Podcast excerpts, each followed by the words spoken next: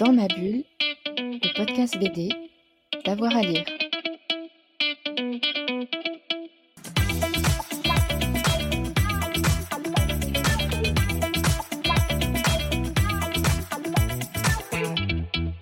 Les livres de Marc-Antoine Mathieu, voilà, que je trouve euh, totalement euh, formidable déjà dans le travail, le traitement du noir et blanc et euh, le ton des dialogues.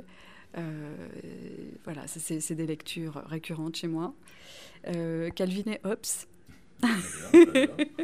Là aussi, peut-être le dessin qui me plaît tellement et, et, le ton, encore une fois, les dialogues. Les dialogues, c'est vraiment quelque chose de très important. Et justement, pour, pour l'écriture touffue pour, et pour le mythe, les Watchmen, euh, voilà, que c'est un livre auquel, euh, auquel je reviens assez régulièrement euh, pour l'imbrication des, des, textes et puis le pavé, vraiment là.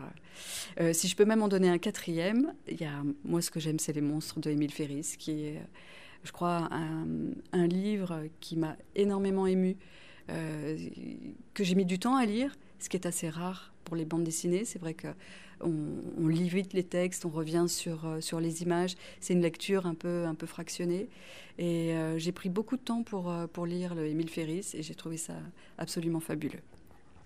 Dans ma bulle, le podcast BD, d'avoir à lire.